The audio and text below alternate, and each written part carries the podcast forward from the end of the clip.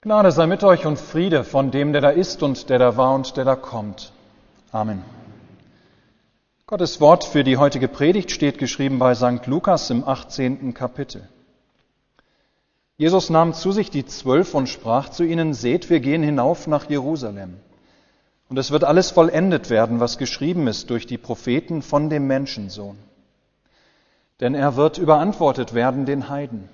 Und er wird verspottet und misshandelt und angespien werden. Und sie werden ihn geißeln und töten. Und am dritten Tage wird er auferstehen. Sie aber verstanden nichts davon, und der Sinn der Rede war ihnen verborgen. Und sie begriffen nicht, was damit gesagt war.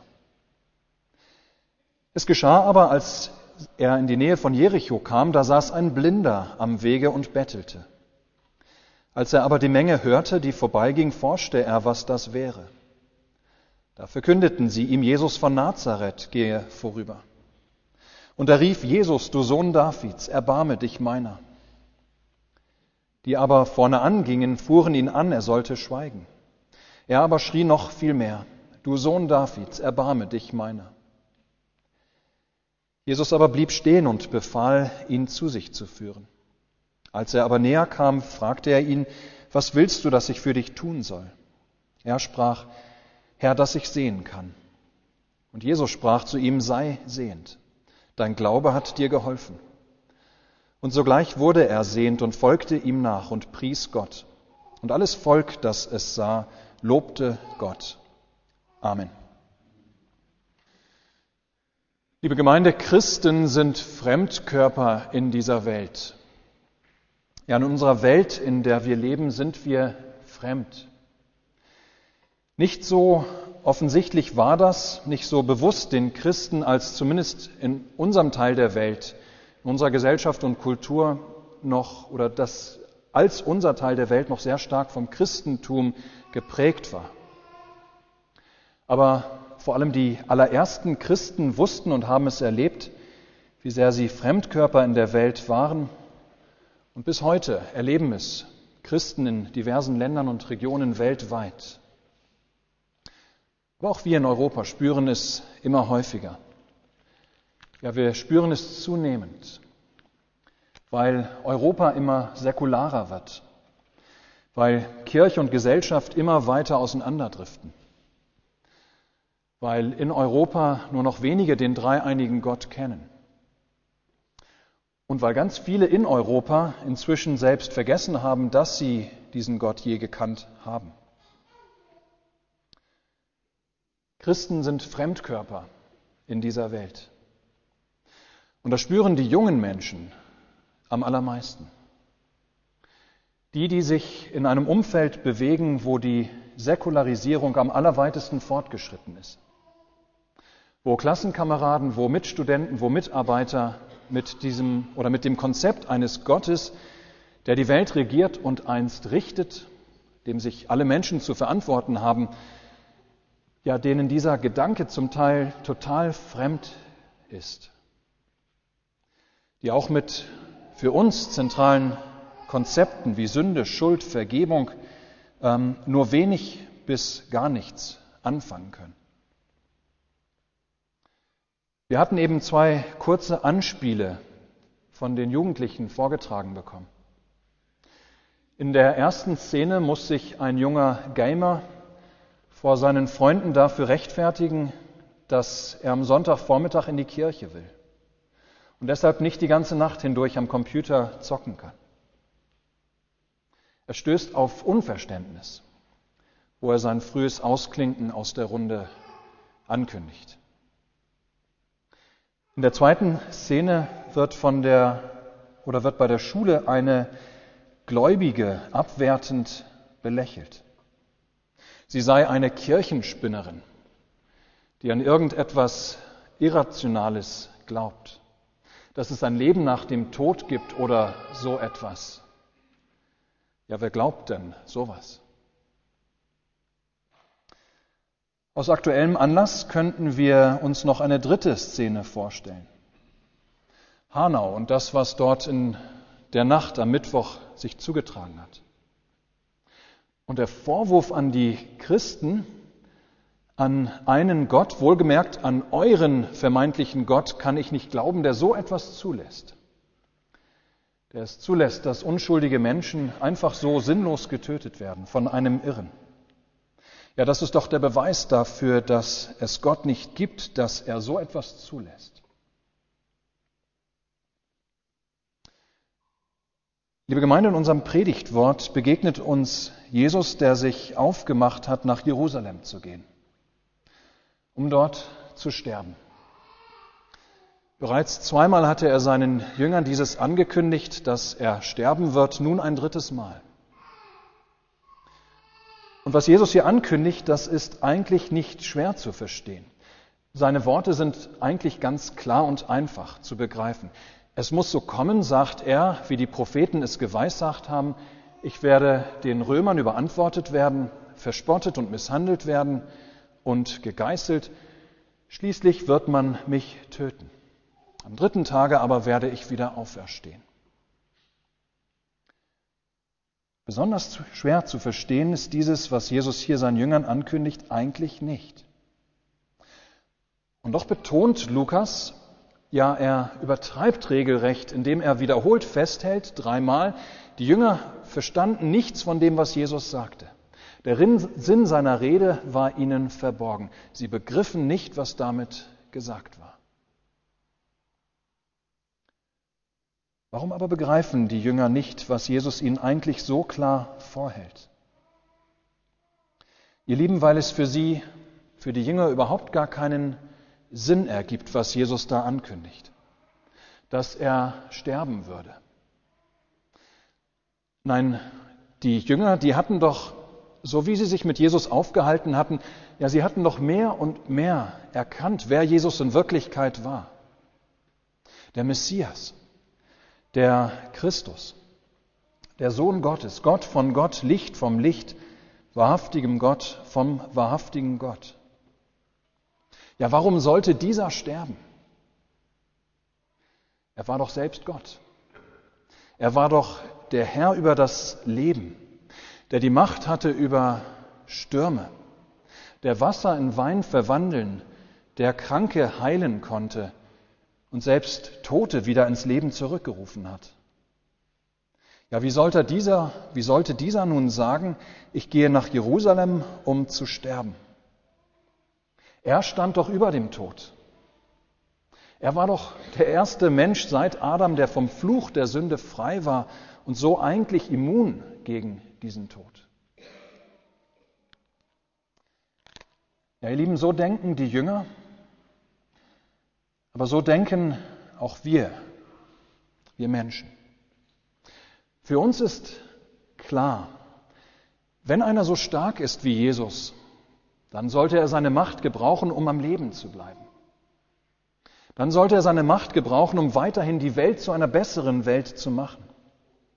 Weiterhin Krankheiten heilen, Essenswunder vollbringen, Leid und Leiden nach und nach auszumerzen suchen, ja alles nach und nach schön und gut machen.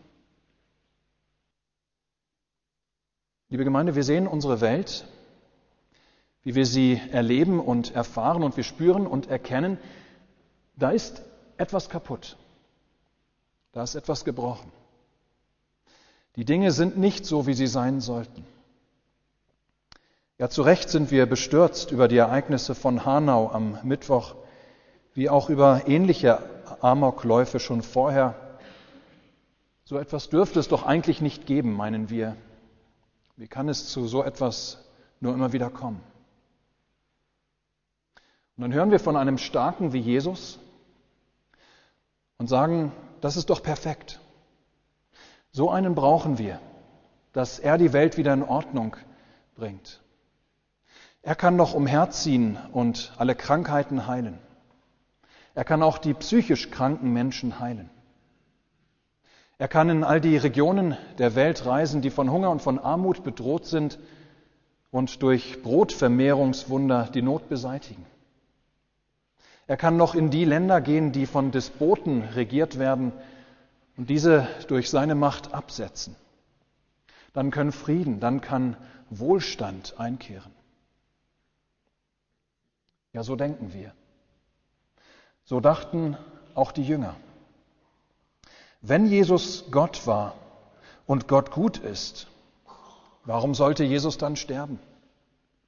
Warum sollte er seine Macht nicht viel eher dafür einsetzen, die Welt sukzessive zu einer besseren Welt zu machen? Ja, und darum können die Jünger Jesu Reden über seinen Tod auch nicht begreifen. So etwas kann es ihrer Meinung nach überhaupt gar nicht geben.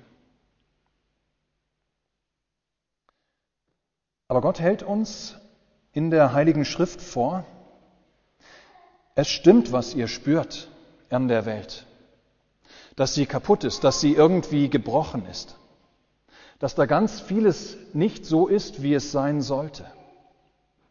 Krankheit und Leiden sollten eigentlich nicht sein, auch nicht der Tod. Anschläge wie in Hanau sollte es tatsächlich nicht geben.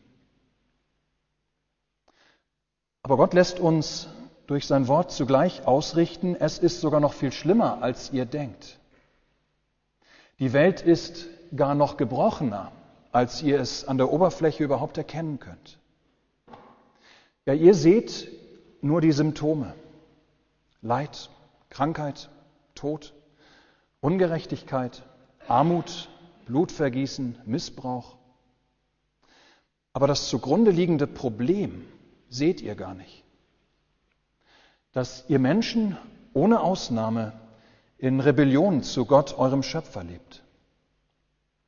Dass ihr Menschen allesamt ohne Ausnahme seit Adam und Eva einen Hass, einen Groll gegen Gott in euren Herzen tragt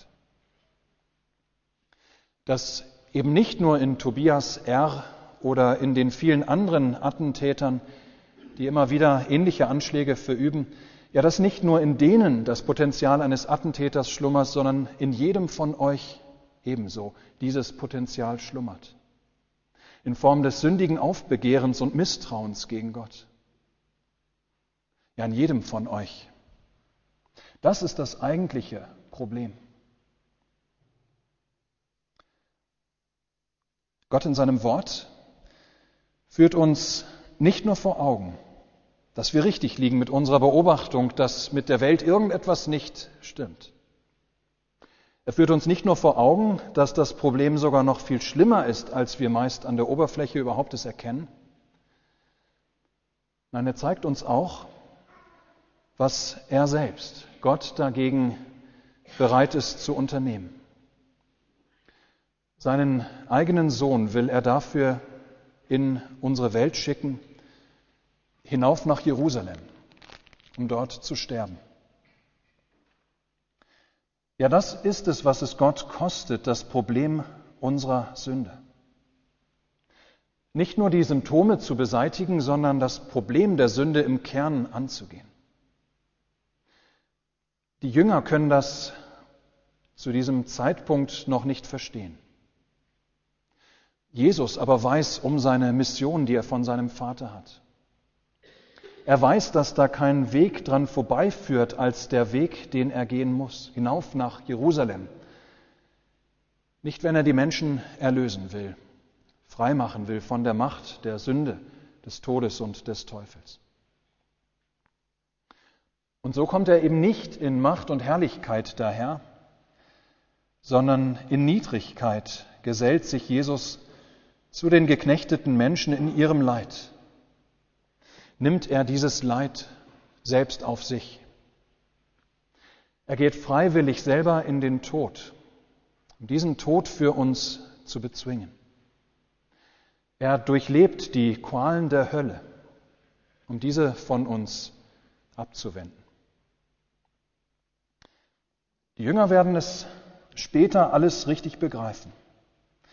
Nach Jesu Auferstehung, wenn der Auferstandene selbst ihnen die Augen öffnen wird für die Heilige Schrift, für das, was bereits an dieser Stelle Jesus seinen Jüngern sagt, das doch längst im Gesetz des Mose, in den Propheten und in den Psalmen geschrieben worden war und nun seine Erfüllung in ihm, Jesus, gefunden hat. Ja dann, Ostern, werden die Jünger es verstehen, was sie jetzt noch nicht begreifen können warum es nötig war für Jesus, diesen Weg hinauf nach Jerusalem in den Tod zu gehen. Interessanterweise schließt sich der Leidensankündigung Jesu direkt an eine Blindenheilung. Jesus zieht, nachdem er mit seinen Jüngern gesprochen hat über seinen Tod, er zieht auf seinem Weg nach Jerusalem weiter. Und auf dem Weg plant er eine Etappe in Jericho ein, die eine Oase der Ruhe vor dem Sturm für ihn sein wird. Und hier heilt er noch einen Blinden, der ihn verzweifelt um Hilfe anschreit, als er mitbekommt, wer er ist. Jesus, du Sohn Davids, eleison me, erbarme dich meiner. Und Jesus illustriert mit seiner Heilung, wozu er gekommen ist und warum er gerade auf dem Weg nach Jerusalem war. Um den göttlichen Plan zu erfüllen, um wiederherzustellen, was durch Adam und Eva kaputt gegangen war, um die anfänglich gütige Absicht Gottes für seine Geschöpfe einzuholen.